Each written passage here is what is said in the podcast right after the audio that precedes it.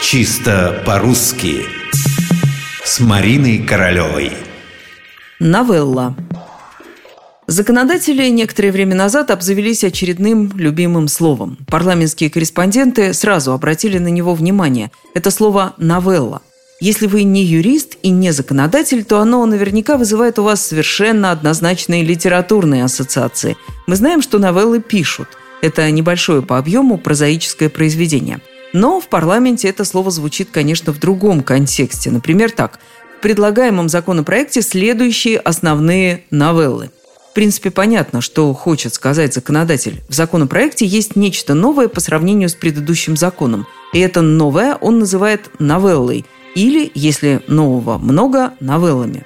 Как бы сказали мы с вами, ну, наверное, мы говорили бы о нововведениях, о новшествах. Возможно, могли бы употребить слово «новация», хотя его применяют скорее в научно-технической области. Но новелла Однако я призываю вас не торопиться. Давайте начнем с толкового словаря Ожегова. В нем действительно новелла определяется прежде всего как рассказ с необыденным и строгим сюжетом, с ясной композицией. Но есть и второе значение – нечто новое, добавление к чему-нибудь.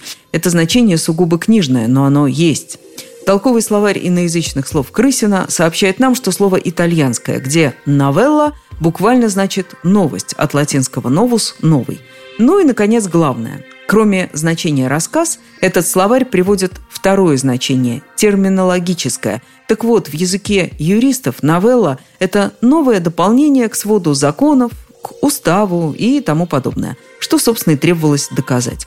Другой вопрос, надо ли в парламенте обязательно говорить на языке юридических терминов, надо ли на нем общаться с избирателями. Но термин «новелла» действительно существует, это бесспорно.